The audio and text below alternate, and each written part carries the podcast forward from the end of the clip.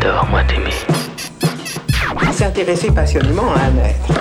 Au sens étymologique, curieusement, c'est souffrir. L'amour, même si on se raisonne, on peut pas s'en empêcher. Apprendre à aimer, c'est cela la règle de vie d'une société heureuse.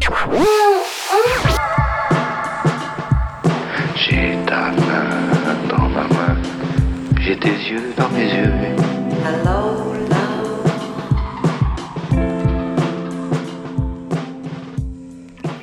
Bonjour et bienvenue dans le podcast de l'amour. Un podcast où j'invite des gens que j'aime à parler d'amour pour tenter de comprendre ensemble ce que c'est. Parce que l'amour est par essence indéfinissable, qu'il touche au meilleur comme au pire de l'être humain, parce qu'il fait tourner le monde et que je suis persuadée qu'il nous sauvera. Parlons-en. Stan est un homme exubérant, extraverti, excentrique, cosmique même. Il dégage une folie communicative, une désinvolture clairement affichée, un peu l'air de ne s'attacher à rien, entre étoiles filantes et rayons de soleil. Avant notre entretien, je ne l'avais jamais entendu parler de sa vie privée. Tout cela restait très mystérieux, très secret, et c'est avec beaucoup de pudeur que Stan s'est prêté au jeu, délivrant une parole précise et précieuse, tout en retenue.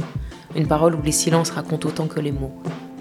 Ah oui, en parlant de mots, j'en ai appris un avec lui. Palinodie. La palinodie, c'est un changement d'opinion.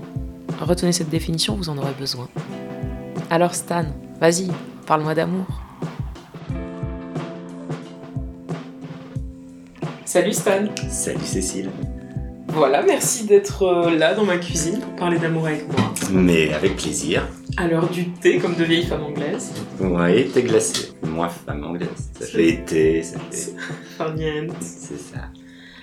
Eh ben écoute, on va pas y aller par quatre chemins, j'ai envie de te dire. Allez. Alors, est-ce que tu te souviens la toute première fois où tu as ressenti un sentiment amoureux?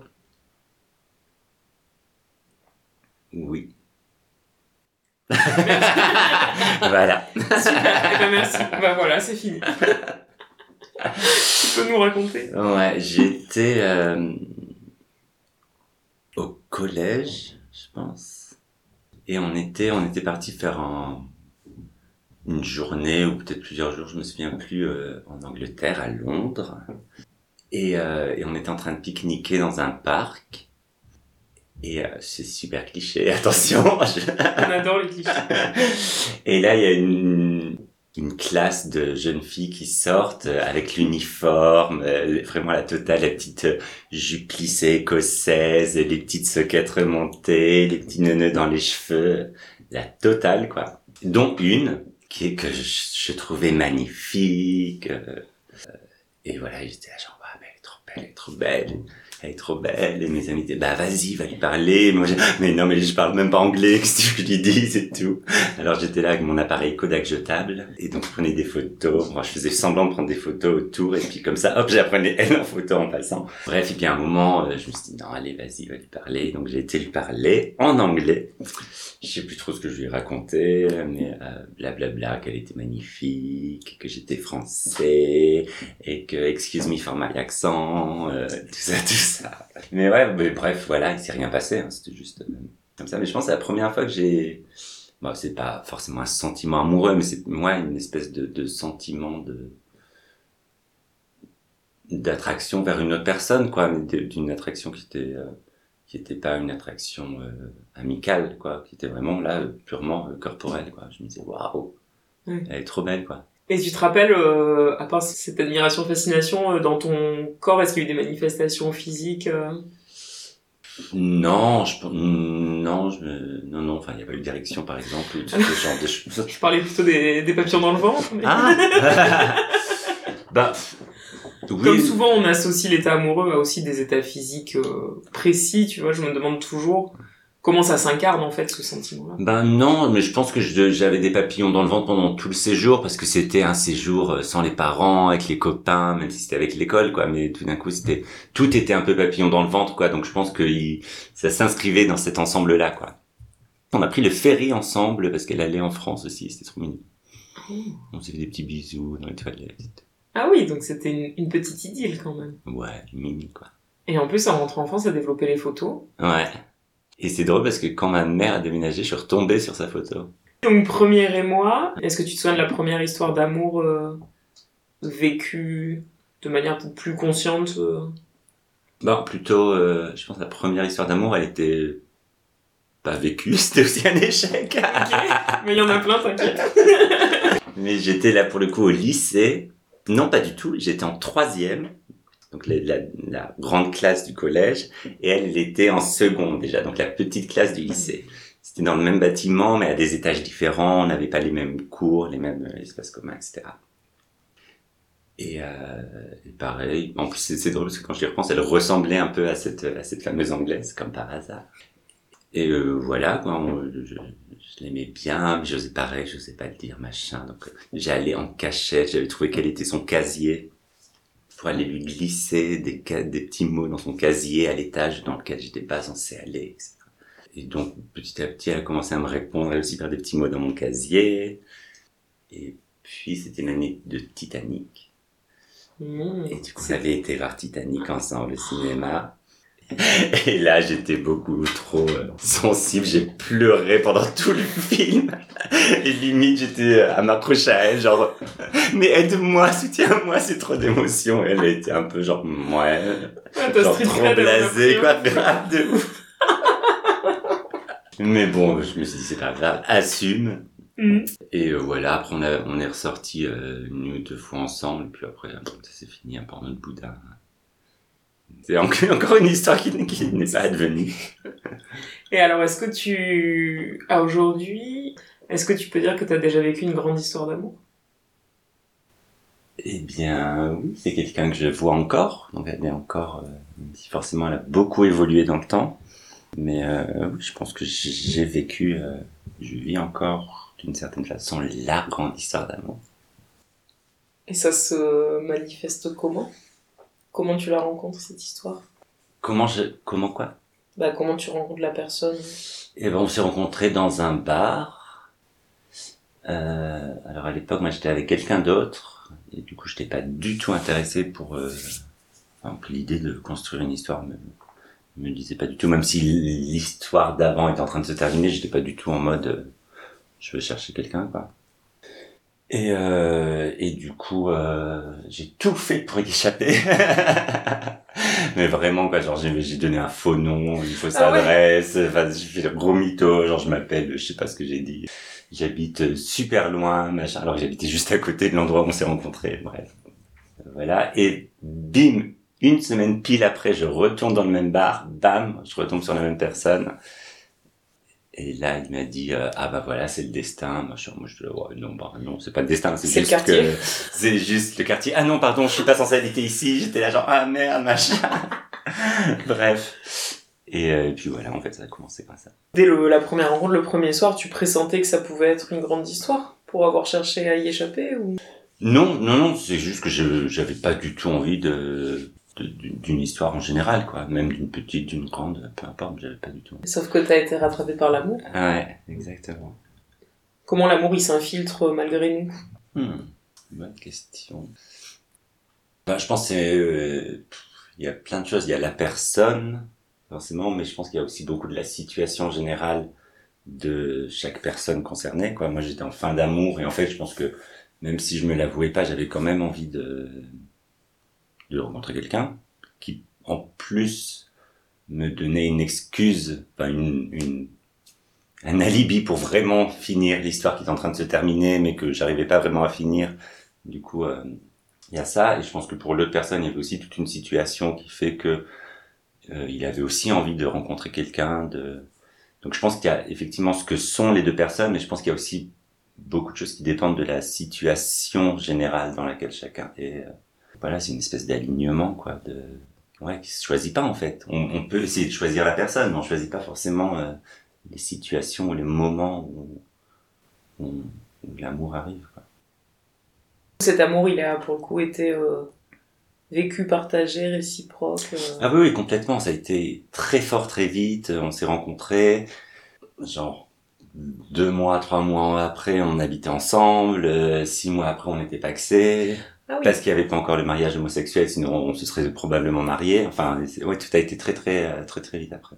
Ça, c'était il y a combien de temps? C'était euh, 2009, 12 11 ans. ans. Ouais, 11, 12 ans. Cette grande histoire d'amour, c'est avec un homme? Ouais, Tes premiers émois, c'était avec des filles? ouais. Est-ce que dans l'amour, tu te poses la question du, enfin, du genre de la personne, du sexe, ou justement t'es au-delà de ça et en fait. euh, Ben, je pense en théorie, je suis au-delà de ça, mais dans la pratique. euh, C'est marrant quand même. C'est toujours les mecs. Ouais, c'est ça. La première fois que t'as eu une histoire avec un mec, t'as- ça, ça a été assumé sans problème. euh. Ouais, ouais, ouais, complètement. Enfin, de deux mois à moi, puis deux mois à ma famille, deux Mm. mois à mes amis, tout a été euh, assez simplement. Après, je dis pas qu'il y a eu des larmes de la part de la famille, oh mon dieu, j'aurai jamais de petits enfants, et puis, oh mon dieu, ça va être tellement dur pour toi. Il y avait beaucoup de ça, en, fait, dans ma famille. Ça, Ouais, ça va pas être simple pour toi. Alors que euh, ça va. Enfin, je- moi, en tout cas, dans mon expérience, je dis pas que ça, ça peut être très difficile pour, euh, pour d'autres personnes, d'autres contextes, euh, mais, dans le milieu un peu, un télo bobo artiste parisien. Ça va. Donc on se paxe, on habite ensemble, euh, et puis voilà. Et le grand amour au quotidien, alors c'est comment?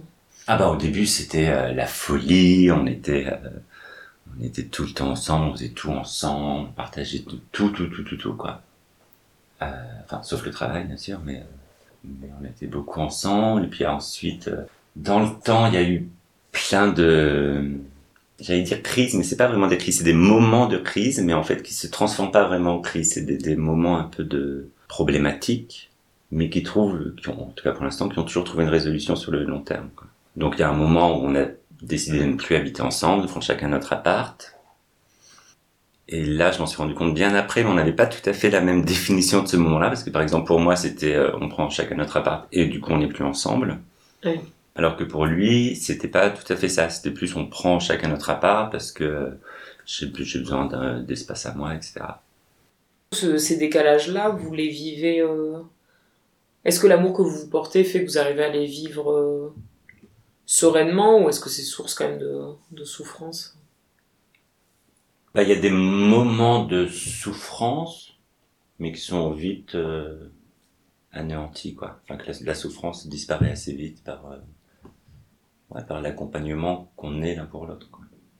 Moi, j'ai une totale confiance en cet amour. Enfin, c'est peut-être un peu idéaliste ou, mais ouais, j'ai l'impression que c'est un amour qui, peu importe la forme qu'il prendra, existera de toute façon dans le temps.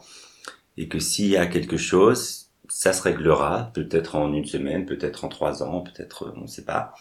Mais que c'est la relation qui existe euh, perdurera, j'espère. En tout cas, elle continue, elle continue encore. Aujourd'hui, est-ce que toi tu dirais que tu l'aimes de la même manière qu'au début? Est-ce qu'il s'est transformé? Bah, l'amour a évolué forcément parce qu'il y a eu quand même des, plusieurs moments comme ça où donc il y a eu ce moment-là où on a pu habiter ensemble. Ensuite il y a eu un autre moment où, où on n'était plus ensemble. Bon, clairement tous les deux on- là pour le coup on, on était d'accord on l'a verbalisé Euh, donc on s'est séparés physiquement mais ensuite on a rehabité ensemble mais sans être ensemble. Donc on, on a un peu essayé plein de configurations comme ça euh, mais en fait mais tout en gardant toujours le lien quoi. Même quand on était officiellement plus ensemble en vrai on se voyait quand même quoi. Du coup, forcément, l'amour a changé parce qu'il y a toutes ces, ouais, tout cet historique, quoi. Et aussi, je pense qu'on a fait plusieurs fois l'expérience où l'un ou l'autre, et parfois même les deux en même temps, de vouloir arrêter, et en fait, on n'y arrive pas. et, donc, je pense que, que, qu'en fait, ouais, ça, ça, valide le fait, ben, on n'y arrive pas. En fait, en- vrai, on est mieux ensemble que seul ou avec quelqu'un d'autre. Parce que ça arrive aussi. Hmm. Parce que là, le problème du coup, c'est pas l'amour, parce que ça, c'est cet amour-là, entre il est présent, il vous relie, mais c'est plutôt. euh, Est-ce que tu dirais que c'est la que vous n'arrivez pas à trouver une forme satisfaisante pour que cet amour puisse s'épanouir ou? Non, je dirais pas ça. Non, non, le... Non, pour moi, la forme, elle est satisfaisante dans la mesure où elle est toujours en accord avec, euh, avec ce qu'on ressent sur le moment. D'accord. Donc c'est une forme qui est euh, mouvante aussi. Ouais. Donc aujourd'hui, vous êtes ensemble. Ben, là, on est, en ce moment, on est un peu dans une situation comme ce que je racontais tout à l'heure, où, euh, où moi, je considère qu'on est encore ensemble, et lui considère qu'on est, qu'on n'est plus vraiment ensemble, mais bon, concrètement, on habite encore ensemble, euh, on a des projets d'avenir ensemble, on a, mais, euh, mais voilà, ensuite, pff, voilà, c'est toujours de, qu'est-ce qu'on entend par le mot couple, comment on définit un couple? c'est plus ça en fait, parce qu'on s'aime, ça on se le dit, euh, enfin le, le, le, le, mot amour est prononcé. Ensuite c'est plus quel type de couple on forme et qu'est-ce qu'on entend par couple? Et toi, qu'est-ce que tu entends par couple? Ben pour moi, être en couple, c'est être avec une ou plusieurs personnes et avoir envie d'être avec cette personne, de, de se projeter ensemble, d'avoir un... Ouais, de... de ouais, c'est un compagnon ou une compagne de vie, quoi. Quelqu'un, quand tu trouves le ou la bonne personne ou les bonnes personnes, et te dire, ben voilà, c'est cette personne-là qui, qui importe beaucoup, enfin, qui, j'allais dire, qui fait sens à ma vie, pas tout à fait, mais en, mais en tout cas, qui, ouais, quand même, quoi, qui est, qui est là et qui m'accompagne, quoi, et avec qui, voilà, je sens que je vais faire ma vie, d'une façon ou d'une autre. Euh. Voilà, pour moi, c'est ça. Là, comme tu es dans ce, cet amour très fort avec euh, la personne qui partage ta vie en ce moment, est-ce que tu penses que en parallèle de cet amour, tu pourrais tomber amoureux de quelqu'un d'autre? Par exemple, je sais pas, la question du polyamour, est-ce que euh, c'est quelque chose... Ben oui, c'est arrivé d'ailleurs. Je, suis tombé amoureux de quelqu'un d'autre, puis lui aussi est tombé amoureux de quelqu'un ah d'autre. Ouais. Et comme par hasard, les deux, les deux histoires euh, parallèles, quoi, disons, se sont terminées, quoi, parce que nous, on n'a pas réussi à, à, développer un polyamour. Vous vous en êtes parlé d'ailleurs? Euh, bah alors, comme c'est moi qui suis tombé amoureux de quelqu'un d'autre en premier, et que moi j'ai beaucoup de mal à parler, euh, j'en ai parlé, mais au bout de de je sais pas combien de temps, genre, ah, en fait, j'ai quelque chose à dire. Il m'a dit, bah oui, bah je sais, ça va. ça va, ça fait dix ans que je te connais, j'avais bien compris, quoi. Merci, enfin, de trouver les mots et le temps pour me le dire. Et lui, t'as jamais brusqué sur ça? Si, mais... Euh... Mais je pense que c'est bien. Enfin, je pense qu'il brusque pour le, pour que, pour qu'on soit mieux ensemble, quoi. C'est pas me brusquer pour me dire, euh, non mais t'es qu'une merde. Je pense que c'est pour nous faire avancer, quoi. Et euh, voilà, par contre, lui, du coup, quand lui est tombé amoureux, ben déjà, il lui parle beaucoup plus. Puis il y avait déjà, du coup, moi, cette première expérience-là, où du coup, ça a été peut-être plus simple à... Quand, effectivement, quand vous parlez du fait, voilà, toi, t'es amoureux de quelqu'un d'autre aussi, parce qu'on est bien d'accord que c'est en plus et pas à la mhm. place d'eux. Lui, comment il le reçoit, ça euh Ben, ça, ça a pas été simple. Mais... Euh mais je pense que ce qui a été plus dur pour lui, c'est pas tant que je tombe amoureux de quelqu'un d'autre que justement que je trouve pas comment le dire. Je pense que le problème n'était pas tant que je tombe amoureux de quelqu'un d'autre, mais le fait que je manifeste pas assez de confiance dans notre amour pour pouvoir le dire, que ça se passe de façon simple, quoi. Comme les témoignages de polyamour que j'entends, j'ai l'impression que la règle de base, c'est ça, c'est de dire, euh, on sait que la, la relation initiale, elle est, euh, pleine d'amour, qu'elle est forte, qu'on a suffisamment de, de confiance l'un dans l'autre pour savoir qu'on peut se dire ces choses-là. Et du coup, décider ensemble de si on, si on vit les amours parallèles ou pas et comment ça s'organise. Et, et, souvent, effectivement, le sentiment de trahison, il est plus lié au fait qu'il y ait du silence ou. Euh, ouais, c'était ça.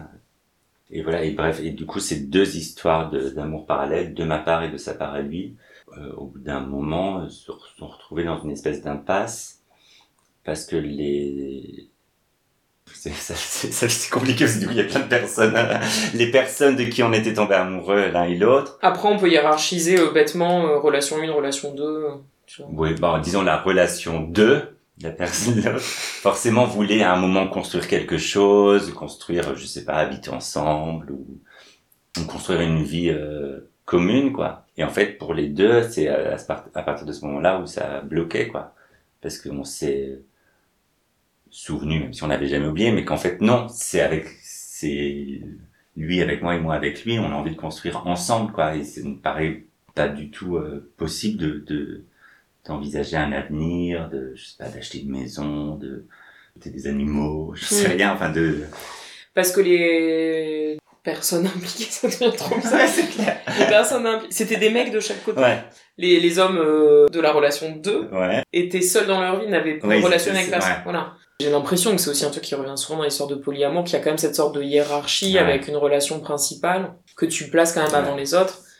Et apparemment, après, ça marche aussi, parce que c'est une grande question d'organisation et de calendrier. Ouais, c'est clair. Mais euh, les mecs que vous avez rencontrés à ce moment-là, ils étaient seuls et du coup, ils misaient tout sur, euh, sur cette histoire et c'est ça qui Alors qu'on avait beau euh, essayer de, de, tempérer, quoi, mais, mais je sais pas, il y a une, une logique, quoi, qui fait que on a envie, forcément, une fois qu'on est bien avec quelqu'un, de construire, de passer plus, de plus en plus de temps ensemble. De- Mm. Et du coup, ouais, ça doit pas être évident aussi de s'entendre dire, ben, en fait, non, je, je, je t'aime, je suis très bien avec toi, mais je veux pas te voir plus. Mm. Bam! Mais en tout cas, si euh, un équilibre avait été trouvé ou si euh, les mecs des relations 2 avaient accepté, euh, enfin c'était contenté, c'est bizarre de dire Ouais. comme ça, mais de ce que vous aviez à donner potentiellement, ouvrir votre couple à d'autres expériences amoureuses, ça vous... Vous vous sentez prêt à ça, quoi? Euh, oui, dans l'idée, oui. Mais par exemple, moi, quand il y a eu cette autre histoire, en fait, quand ça s'est fini, je me suis rendu compte que j'étais pas du tout prêt à, à ça. À toi vivre autre chose ou à accepter que lui vive autre chose? Non, à, à moi, euh, moi vivre un deuxième truc. Et entendre, et quand lui te dit qu'il est amoureux d'un autre homme, Bah, je l'ai reçu un peu comme, en fait, au début, je me suis dit, bah oui, c'est normal, moi je l'ai fait, donc euh, toi aussi t'as le droit, quoi. Et ouais, et encore une fois, c'est c'est super bizarre, mais j'ai totale confiance dans notre amour et dans notre relation pour me dire que qu'on sera au-dessus de ça et, qu'on va perdurer au-delà de, de peu importe ce qui se passe, quoi. et ça tu penses le jour, si un jour ça finit, je vais me prendre un mur. Bah non, mais après, c'est ça qui est fort euh, sur des histoires d'amour, c'est cette espèce de pressentiment quand Ouais. même. Enfin, souvent, c'est pour ça que je te demandais aussi la première fois que tu le rencontres, est-ce que tu sens que ça va être quelque- une relation importante ou pas? Parce que il y a des gens qui de suite te disent euh, je l'ai vu et j'ai su Ouais. que cette personne serait très importante dans ma vie. Est-ce que tu dirais euh, que tu as déjà vécu un immense chagrin d'amour? Non. Je réfléchis, non. Je- J'en ai provoqué Ouais. un gros chagrin d'amour. Mais non, moi, j'ai pas vécu de gros chagrin d'amour. La chance. Je sais. Mais cela dit, comment on vit un chagrin d'amour quand on est de l'autre côté du coup? Quand on provoque, enfin, quand on sait qu'on, Oui, quand on sait qu'on est la source d'un grand chagrin d'amour. eh ben, bah, moi, je me dis que, que, a priori, je fais comme pas exprès de faire souffrir les gens, de, de provoquer un chagrin, et je me dis que, ben voilà, j'ai fait, je pense vraiment, en, dans toute mon âme et ma conscience, j'ai fait du mieux que j'ai pu, voilà, avec la situation, le timing, ou la personne, ou les personnes n'étaient pas forcément euh, comme ça, mais, donc oui, il y a un peu de culpabilité, mais je me dis surtout que, en fait, ouais, voilà, j'ai fait du mieux que j'ai pu, ça n'a pas fonctionné, et voilà, je vais essayer d'apprendre de, de ce qui n'a pas fonctionné pour pas le reproduire, quoi. Je devrais peut-être me sentir parfois plus coupable, mais je me sens coupable, hein, mais je me dis que, que, ouais, que j'ai pas fait exprès, quoi, de, de faire du mal. À ton avis, comment l'amour, euh, quand du coup, quand on est en couple ou en compagnonnage avec quelqu'un, euh, comment tu, comment ça s'entretient au quotidien? Ben, ça s'entretient par une écoute. Je pense que de vraiment euh, entendre ce que dit l'autre. Moi, par exemple, je sais que j'ai du mal à parler, enfin, à, verbaliser quand il y a des problèmes, ou même quand tout va bien, j'ai du mal à, le dire. Par contre, je, sais que moi, je sais écouter. Et lui sait parler. Donc, du coup, je pense que c'est dans ça, dans ce- sur cet endroit-là qu'on arrive à, à faire perdurer la chose.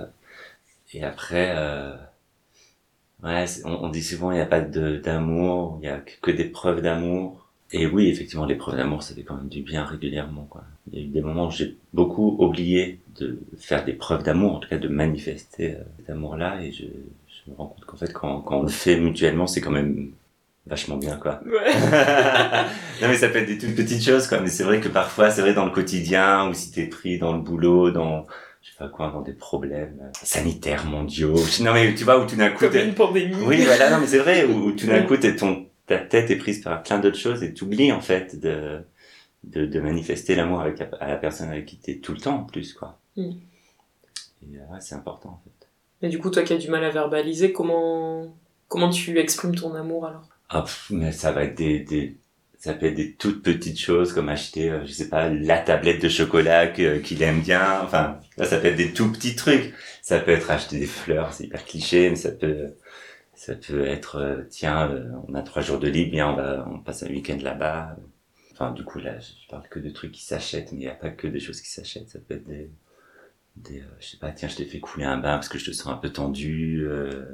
Tiens, ça te dit, on regarde ce film-là, je sais que tu avais envie de le voir. euh, Ouais, c'est une attention. Ouais. euh, une grande attention à l'autre. Ouais, et ça c'est important. Et je sais que moi parfois j'oublie en fait ça. Du coup, il y a des moments où je suis comme ça hyper attentif, genre trop presque. Et puis après, bon, pendant trois mois, là, ah ouais, ouais, c'est ça. L'amour, euh, parce que j'allais dire cette attention que réclame l'amour, mais pour moi, en fait, l'amour de fait, si t'es dans un état amoureux, ça se fait tout seul. Enfin, Ben oui et non, hein, parce que le, le Ouais. temps parfois euh, aide Mhm. pas, ou même la situation. Je te disais, il suffit que tu sois blindé de boulot ou blindé de d'autres choses à penser, euh, ça s'oublie vite en fait. Mhm. Enfin, c'est vite inscrit comme un truc, comme une, euh, comme une normalité, comme un quotidien, quoi, Ouais. la, la relation à l'autre. est-ce que t'as le souvenir d'une euh, folie, d'une chose complètement euh, dingue que t'es faite par amour hein?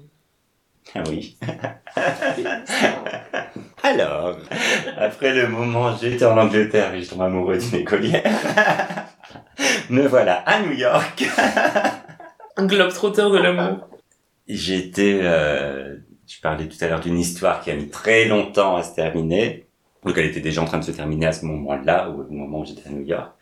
Et donc, euh, je suis à New York, je rencontre quelqu'un. Et voilà, on se voit, super romantique. En plus, le mec, euh, genre, euh, styliste pour une grande marque de streetwear, avec tous les people autour, tous les entrées VIP dans tous les clubs branchés de New York. Enfin bref, la grande vie. euh. Et donc voilà, on, on, on se voit, on se voit, on se voit. J'étais resté trois mois à New York. Ah oui. Et, euh, Tu faisais quoi? Tu bossais là-bas? Ouais. Et donc on se voit, ou juste tous les deux, ou dans le cadre de son travail, de ses soirées un peu branchées, etc. Mais j'avais jamais rencontré ses amis pendant genre un mois, un mois et demi. Et un jour, euh, je rencontre ses amis, voilà, ça se passe bien, que des, des branchés new-yorkais, quoi. T'avais amélioré ton anglais euh, Ouais, ouais, ça allait. Et voilà, bref, on, euh, amour, amour, on se fait des grandes déclarations, machin. Il me dit non, mais euh, tu peux pas rentrer à Paris, euh, faut que tu rentres, tu fais des papiers pour revenir, euh, blablabla, ça va être génial. Et moi j'étais, mais ouais, génial, je fais ça, c'est super. Et toi, ça y est, t'étais futur New-Yorkais à y est, vie, c'était quoi. fond, quoi. Ah, Je vous avais, moi, j'étais devenu un hipster new-yorkais, un hit people, euh, machin, quoi. J'étais à bloc. En plus, on avait croisé plein de stars. Du coup, dans ces soirées, j'avais trop l'impression que c'était mes meilleurs amis. Bien sûr. Enfin, bref, on, blablabla, blablabla, je rentre.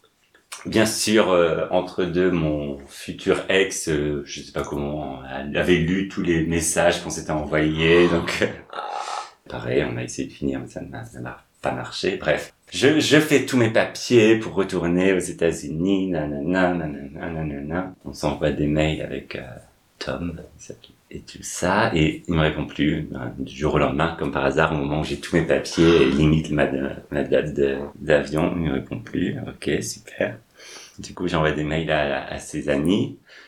Non, mais en fait, euh, ben, il est marié, il a des enfants. euh, C'était juste que sa femme était partie pendant tout l'été, mais euh, mais, mais calme-toi, quoi. Oh, Genre sympa. Voilà. Ah ouais. Ouais. Mais par exemple, même ça, c'était pas un chagrin d'amour, alors que j'étais quand même vraiment amoureux de lui. Ah ouais.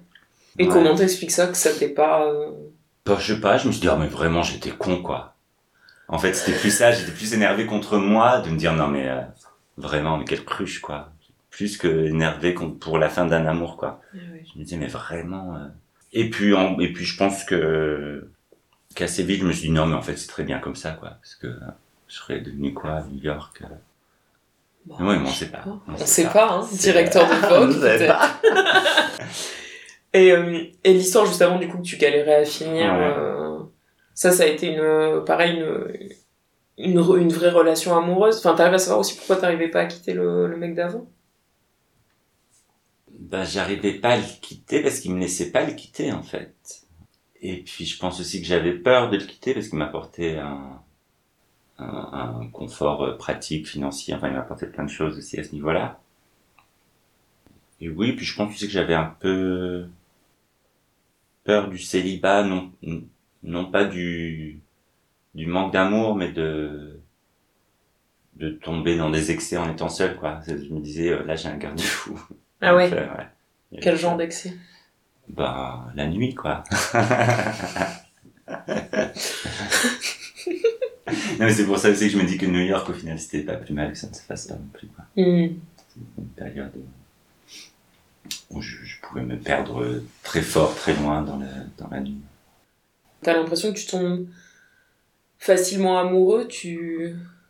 Ah non. Le- ah, le- ah non, Claire.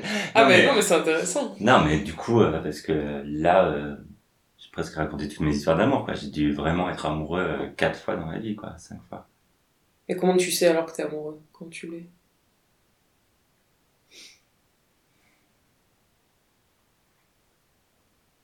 Bah, je sais pas, c'est une sensation de bien-être, quoi, de, de, ouais, d'être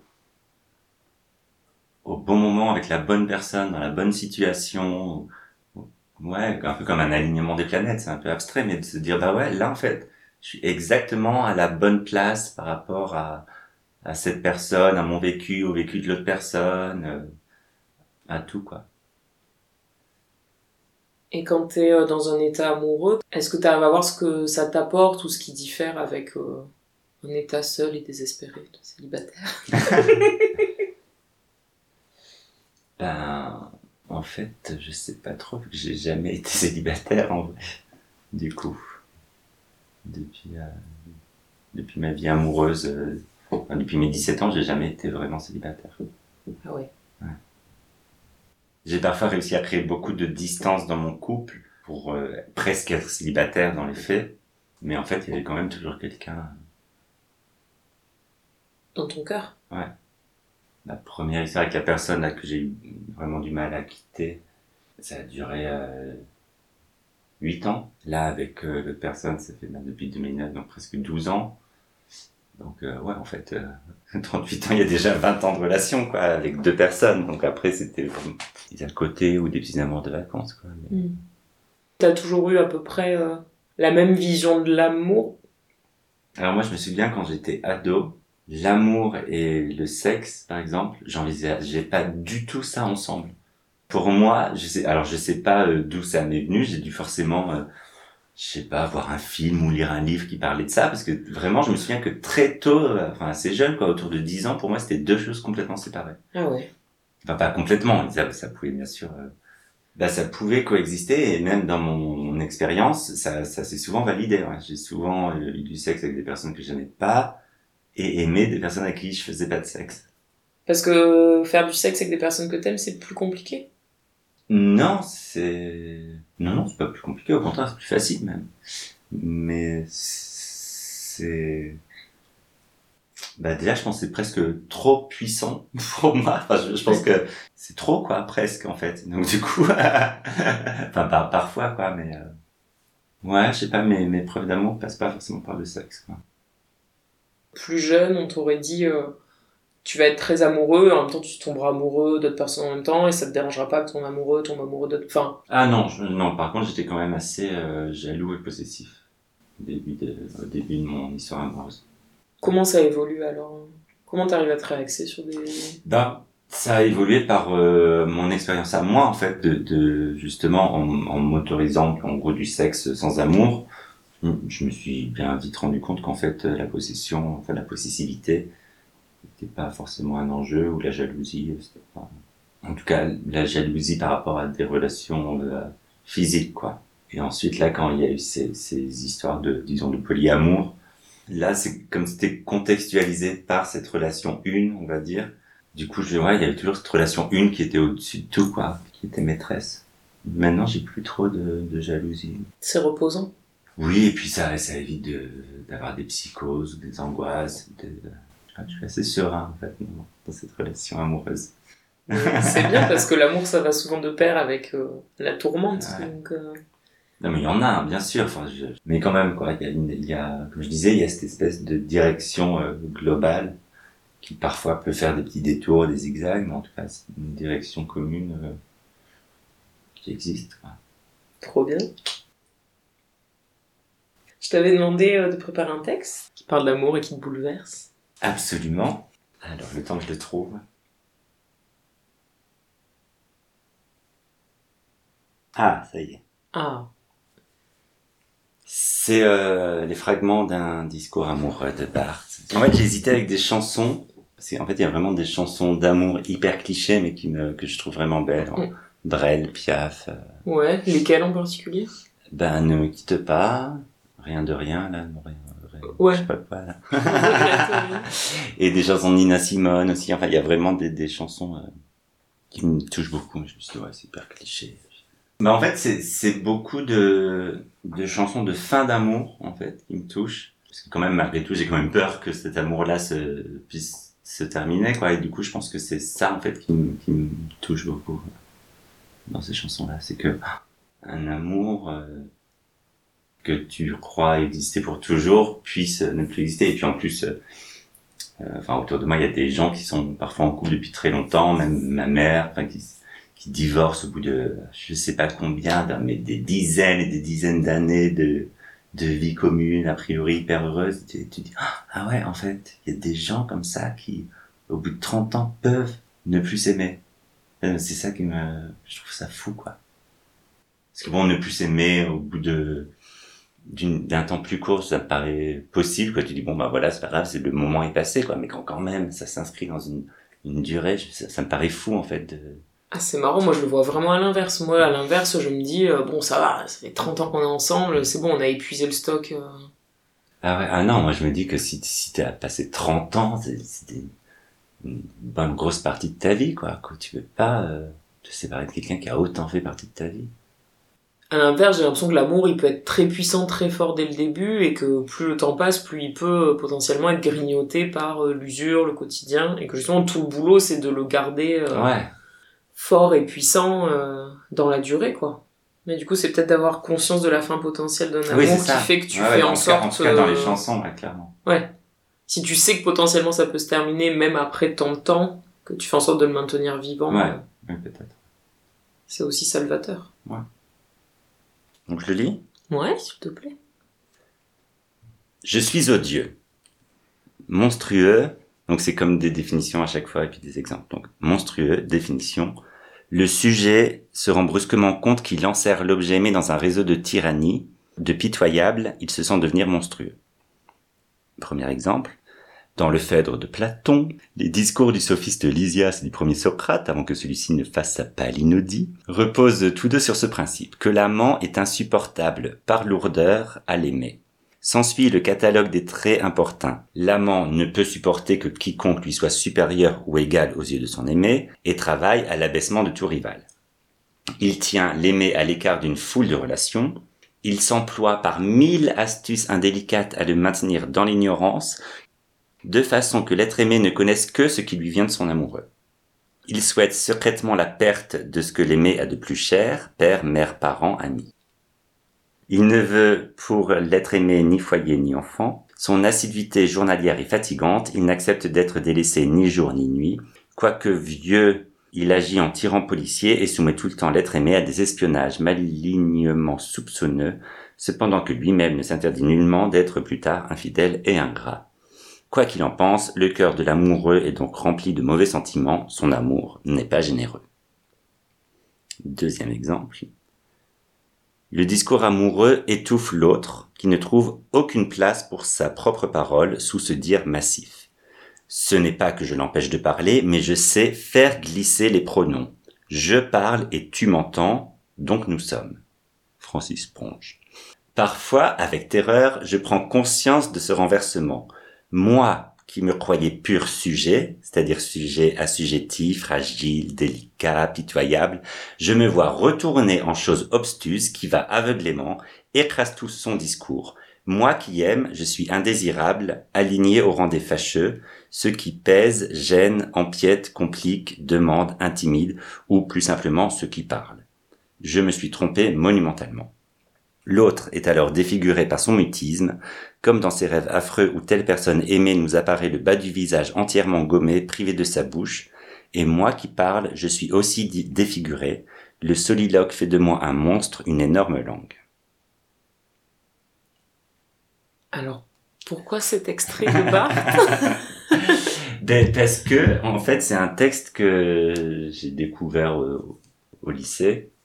Et je me reconnaissais vachement dans cette définition je, me disais, Ah, mais en fait, c'est comme ça que, que je vais aimer, ça va être horrible pour toutes les personnes que je vais aimer. Et en fait, c'est une, euh, donc je pense que j'ai un peu échappé à ça, mais, mais je pense que, que c'est une attention perpétuelle que je dois faire pour pas tomber dans ce, dans ce côté monstrueux de l'amour, en fait. C'est la façon dont je pourrais aimer si, euh, si je faisais pas attention.